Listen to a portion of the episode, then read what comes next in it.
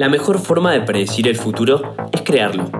Por eso creamos el podcast de Trama, un espacio donde buscamos despertar ese espíritu emprendedor en cada uno de nuestros oyentes. Trama, quien organiza este podcast, es una organización de estudiantes de Litva que busca acercar el mundo laboral a los estudiantes.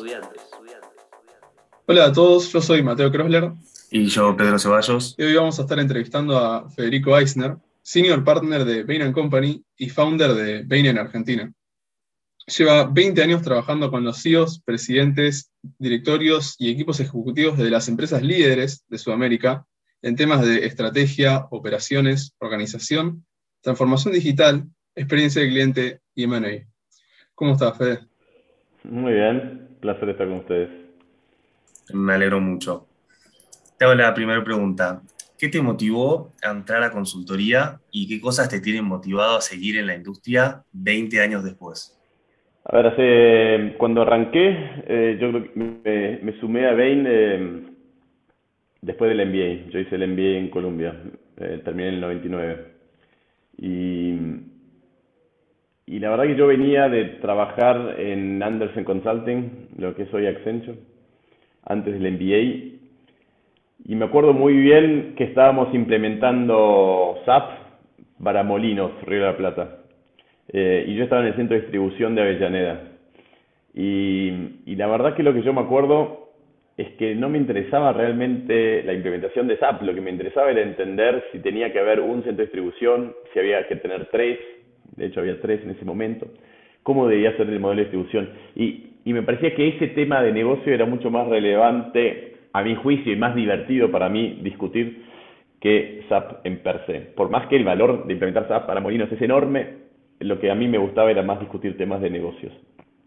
Me fui al MBA con eso en la cabeza y, ahí arranqué mi carrera en Bain. Y me motivó arreglar los temas eh, que tienen los líderes de las empresas. Eh, creo que los líderes de las empresas tienen los temas más difíciles de corregir dentro de, las organizaciones y trabajar para ellos es una manera de generar impacto. Entonces, eh, lo que me gustaba era estar trabajando en esos problemas, en resolver esos problemas eh, grandes que tienen, trabajando siempre con equipos extraordinarios, porque me divierte muchísimo trabajar con, la gente de Bain, varios de Litva, con lo cual me, me, me pareció que estaba entrando en un ambiente diverso en cuanto a tipo de temas siempre con mucho talento y siempre con temas eh, difíciles para encarar y, resolver. Eso hace 20 años y la verdad que, bueno, si estuve hace 20 años es porque me sigue divirtiendo hacerlo, pero confieso que siempre fueron ciclos, ciclos cortos donde fui cambiando mi misión a lo largo de los años. Y hoy que estoy hace 20 años, de hecho estoy en un momento de debate de cuál es mi próximo ciclo y qué es lo que quiero hacer y cómo quiero que sea mi impacto y creo que mi impacto sigue siendo eso. Eh, lo que más me divierte, la verdad, es trabajar con, eh, con los equipos, verlos potenciar y, desarrollarlos. Con lo cual, todo lo que yo pueda hacer para poder darle oportunidades a la gente del ITPA que viene a sumarse con nosotros o de otras universidades a que se venga a sumar a nosotros a trabajar es lo que me sigue motivando. Me sigue motivando a trabajar con ellos y resolver los problemas difíciles eh, de las organizaciones. ¿Qué clase de líder te consideras y qué tipo de líderes buscan formar en Bain?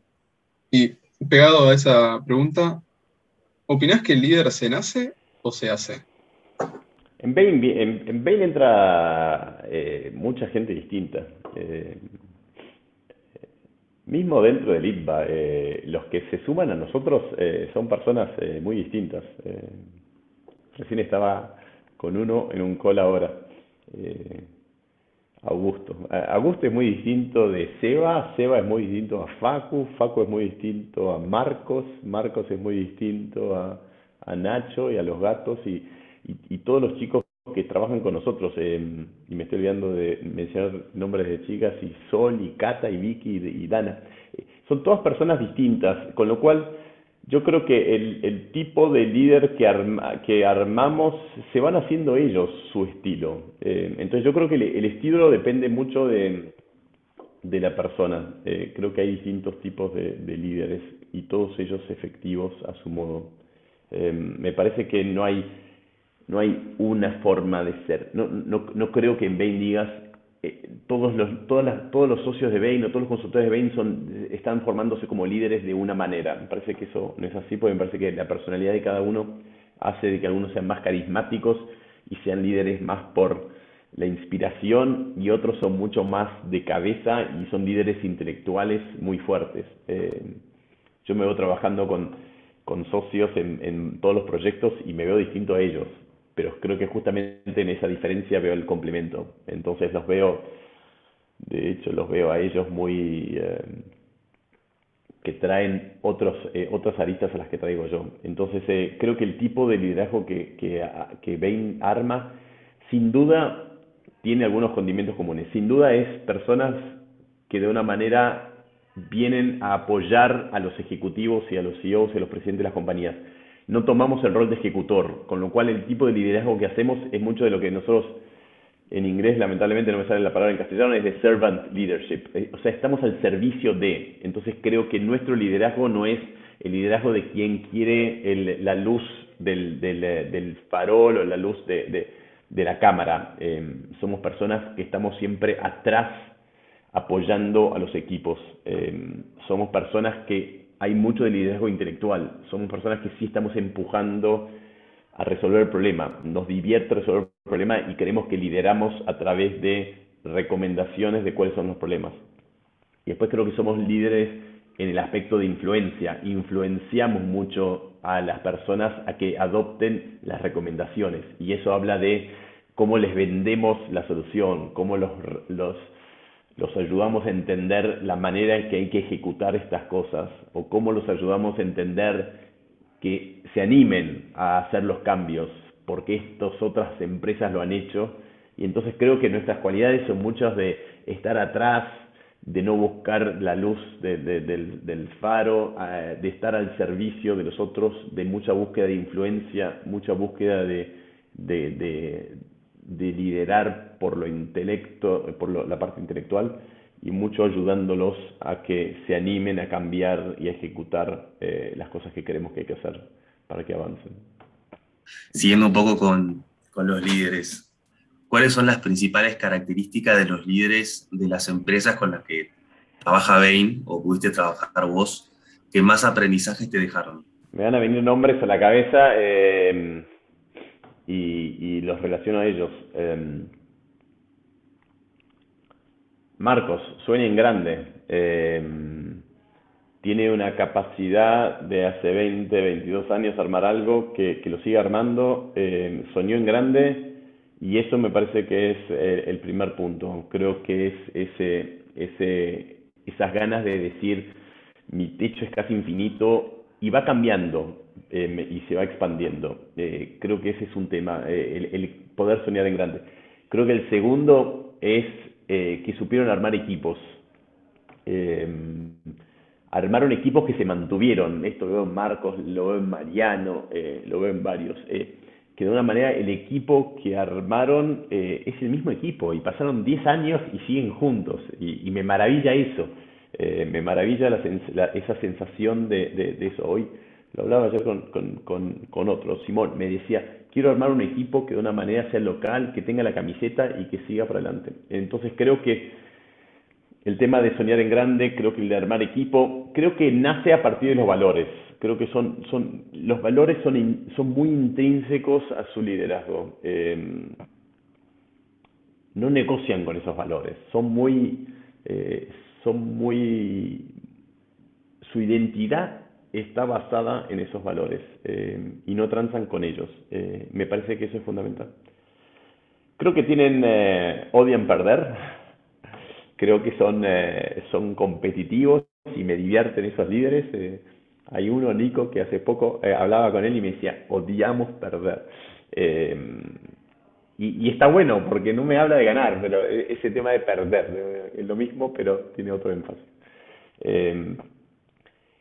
creo que son eh, en ese ganas de, de, no ganas de, que odian perder eh, y el tema de del soñar en grande los hace ser competitivos y querer de una manera ser mejores entonces creo que hay una voluntad de ser eh, de ser mejores de de no, de no aguantar ese status quo, de constantemente estar reinventándose. Eh, entonces, creo que las, las cosas que siento de, de, los líderes que más admiro con quienes trabajé son esos, es, es, el soñar en grande, es el armar el equipo, el no transar con los valores, el odiar perder, el ser competitivos y querer competir contra los mejores y constantemente reinventándose. Genial. Después también queríamos preguntarte por la cultura de Bain. ¿Qué diferencia a la cultura en la oficina de Buenos Aires y cuáles fueron tus objetivos como líder a la hora de fundar la oficina? En, eh, en mi caso, durante la pandemia, hay siempre gente de Bain trabajando conmigo. Eh, no se podía trabajar en la oficina y yo dije, bueno, voy a, mi casa se va a transformar en la oficina.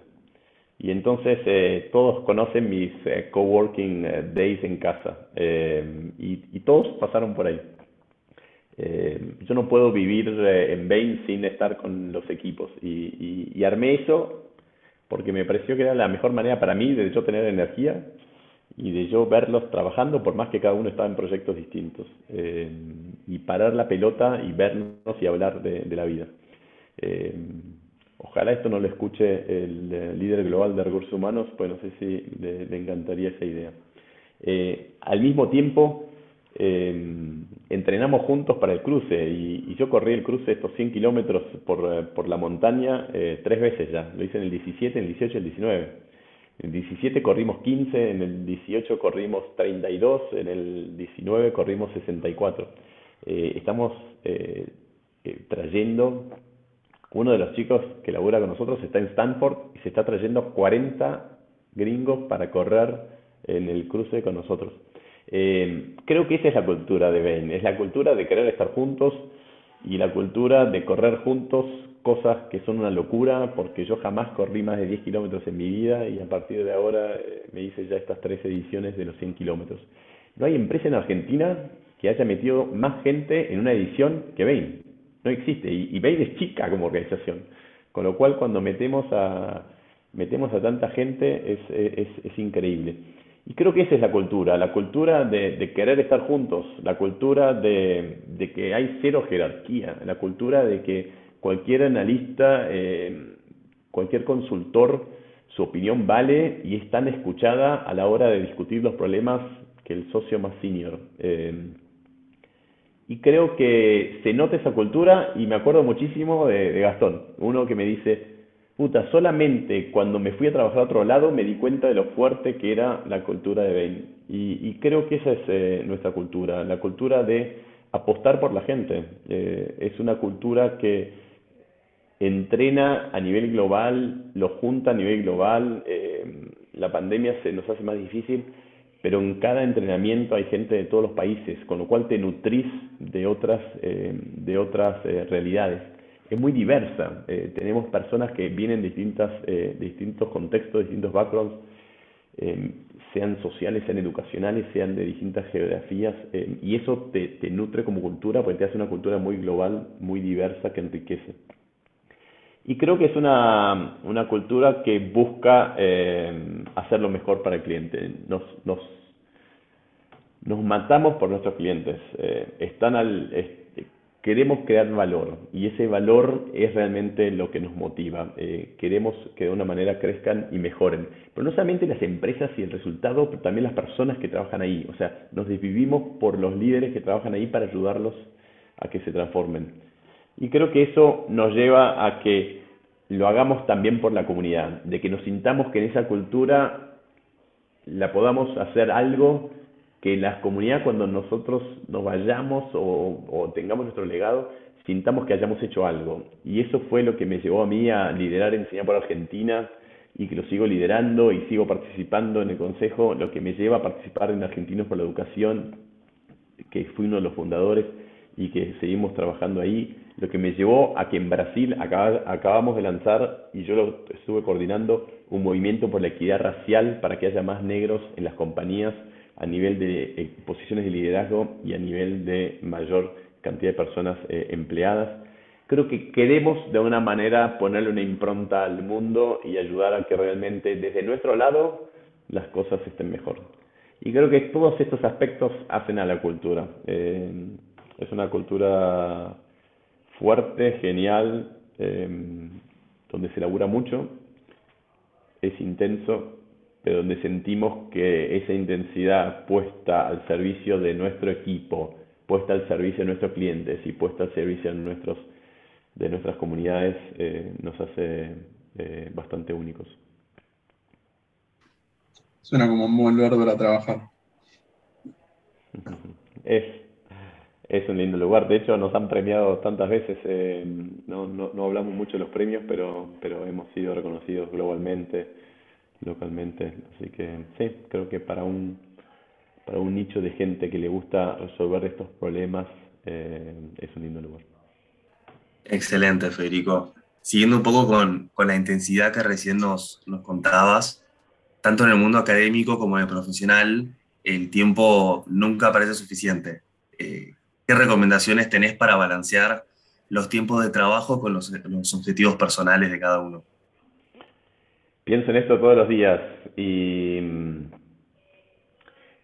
yo lo que aprendí es que esto no es un balance, el balance parece como que es una cosa sube y la otra cosa baja. Y, a mí ese concepto de, un poco nuestro sub y baja, ¿no? Eh, que es un poco la, la manera, eh, la imagen que, que, todos tenemos cuando hablamos de, esto de work-life balance, eh, balance entre vida y trabajo. Yo lo veo como un círculo a esto. Y lo veo como un círculo porque me parece que son cosas que de una manera te generan energía. Y entonces, más que hablar de balance y más que hablar de, de lo personal y el trabajo, a mí me gusta pensar en este en un círculo y con energía. Entonces, yo lo que aprendí es que necesitamos energía. Necesitas energía para que el fin de semana tengas energía para hacer lo que querías el fin de semana. Creo que cuando está mal tu, tu, balance de energía, si querés, del trabajo y personal, es cuando el la pasas durmiendo. Si te estás pasando durmiendo, entre comillas, ese fin de semana para recuperar energía para trabajar, ahí está mal. Entonces, lo que yo he hecho es eh, llenarme de energía haciendo otros proyectos y otras cosas eh, fuera de Bain. Entonces, eh, el entrenar para el cruce me llena de energía, lo hago con la gente de Bain que le gusta hacer esto y eso me hace de que después de correr la noche, al día siguiente se habla de eso naturalmente y de una manera me da energía para trabajar con los equipos. Em, le dedico tiempo a, a, mi familia a viajar y esos viajes y el poder programar esos viajes y muchas veces viajando por laburo me llevé a mis hijos, mis hijas em, a, esos, a esos entrenamientos o a esas reuniones globales. Con lo cual mezclo eh, mi, mi familia con mi trabajo para que ellos también la pasen bien y yo la pasé bien con ellos. Y creo que estas cosas que hago con Enseñar por Argentina, con Argentina por la Educación, lo que hago ayudando a, TDX Río de la Plata. Eh, todas estas cosas son fuentes de conocer otra gente y otras realidades que me siento que puedo aportar y que ese, esas cosas que me aportan fuera de Bain me ayudan dentro de Bain. Eh, estoy armando también otros proyectos personales que, me generan esa energía. Entonces, yo lo veo que la única manera, o la única, mi manera de, de trabajar en ese balance es mezclando fuentes de energía, donde le dé energía mis clientes y los equipos con quienes trabajo con las cosas que yo hago por la comunidad o mis proyectos personales o las cosas que hago con mis amigos y mi familia fuera de Bain para que todo esto de una manera me genere esa energía. Entonces, creo que no tengo proyectos que yo postergo para cuando yo deje de trabajar. E-, eso para mí no existe. Eh, las cosas que yo quiero hacer las estoy haciendo durante mis tiempos de trabajo. Entonces, de vuelta, creo que esto es un tema de elegir qué cosas te dan energía, reconocer cuáles cosas te sacan energía y de alguna manera poner más sobre lo que me da energía y sacar cosas que me dan energía. Eh, entonces, había cosas del trabajo, me acuerdo mucho de de una, tengo una imagen muy clara. Estaba en Boston, en Charles Hotel, en Cambridge, todo el mundo que va a entrevistar a Harvard lo conoce, y estaba ahí entrevistando y ya era la sexta persona que entrevistaba el MBA y estaba nevando afuera y yo decía, qué fiaca estar acá encerrado entrevistando. Llegó un momento que hice tantas entrevistas que no, no me divertía ir a entrevistar. Eh, entonces hoy lo hago, pero con otra forma de hacerlo y demás pero la intensidad de algunas cosas que yo hacía en Bain me, divertían menos. Bueno, esas las empecé a sacar y le empecé a elegir realmente cuáles cosas. Entonces, recomiendo que, que todos hagan eso, de tu, de tu día o de tu semana. ¿Cuáles son aquellas cosas que te dan energía? Bueno, ponele más. ¿Cuáles son aquellas cosas que te dejan energía? Bueno, las podés minimizar, se las puedes dar a otro. Y creo que el momento en que mirás tu semana y empezás a decir qué cosas son las que te gustan y te generan energía, cuáles no, y qué cosas entonces yo busco fuera de Bain para que me den energía, para que yo con Bain em, tenga más pilas y que después esas cosas de Bain me generen energías afuera, es la manera que yo tengo para, para balancear esto y hablo mucho de esto, pues me parece crucial, me parece fundamental que las personas eh, tengan energía para poder eh, hacerlo mejor y, obviamente eh, ser, generar mejores resultados. Muy buena respuesta. Vamos a ver de, aplicarlo y, empezar a pensar de nuestra semana de esa manera. Sí, es una manera de... Yo creo que el, concepto, el concepto de energía es súper importante. ¿Qué te da energía? Buscar las cosas que te dan energía.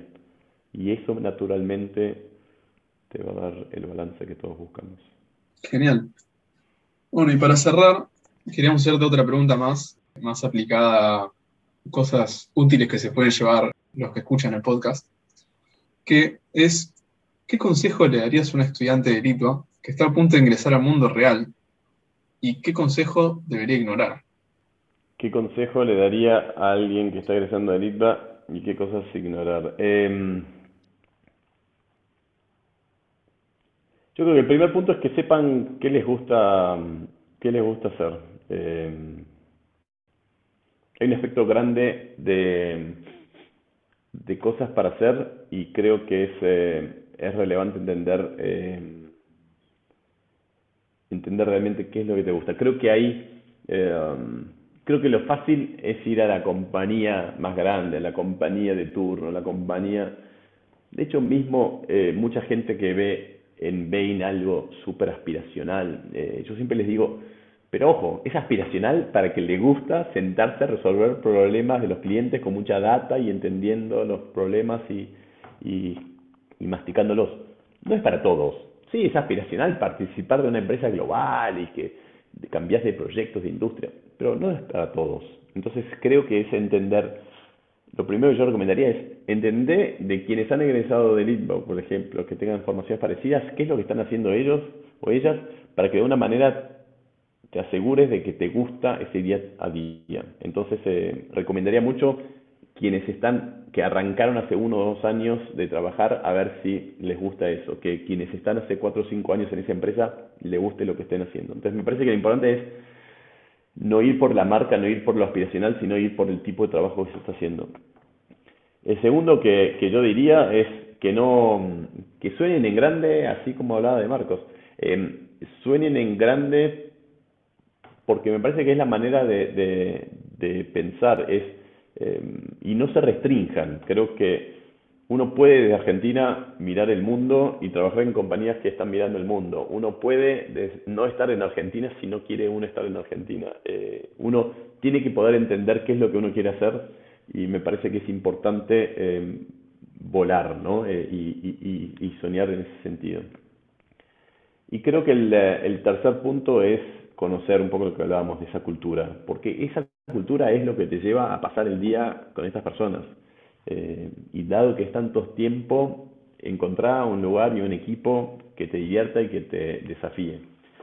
Eh, me parece que también uno cree que uno termina el ITBA cinco años, seis años, intenso, y cree que entonces ahora es momento de ponerse a laburar. Y creo que en realidad es un momento para seguir aprendiendo. Entonces creo que también hay que buscar aquellos lugares donde sientas que vas a poder seguir aprendiendo y desafiándote. Eh, me parece que estas son las cosas que yo buscaría, el desafío, el no restringirme, la cultura, eh, lo que se está haciendo en el trabajo que te parezca que te va a gustar. Creo que lo que, mm, lo que no haría es un poco, bueno, lo contrario a esas cosas. Eh, creo que Argentina es muy volátil eh, y, entonces tiene muchos ciclos, mejores y peores. Creo que lo mejor que puede hacer alguien que está en el ITBA es estar mirando aquellos lugares que te desafíen a mirar el mundo, que te desafíen a mirar la región, a que no te, eh, que, no te em, eh, genere una restricción a que tu mundo sea solamente el de Argentina. Yo creo que es, que es relevante poder, y creo que la Argentina va a ser mejor cuando todos estemos interactuando con gente de otros países y veas que lo que se está haciendo en otros países se está pensando de manera mucho más global, se está pensando mucho más de crecimiento. Entonces, eh, intentaría evitar aquellos lugares que te restrinjan tu capacidad de estar compitiendo contra los mejores. Eh, me parece que, el desafío de, mirar a los mejores y desafiarte a los mejores te hace, te hace mejor persona, te hace mejor, mejor, eh, mejor laburante. Con lo cual eh, pondría mucho énfasis en eso. el desafío está en función de, eso, de cada uno puede poner su vara en cualquier lugar. Poner la vara muy alta te va siempre desafiar, eh, siempre que lo busques en eso, en, esa cultura, en ese equipo, en esas cosas que se trabajan, que te parezca que te gusten. Buenísimo, Federico. De nuestra parte, agradecerte un montón. Eh, la verdad que nos llevamos un montón de, cosas que nos acabas de decir, tanto de, tips como de recomendaciones y experiencias personales. Así que, no sé, Mateo, si tenés algo para, para decirle a Federico, a mí me pareció excelente todo. Sí, la verdad es que es súper interesante, en especial las últimas dos preguntas.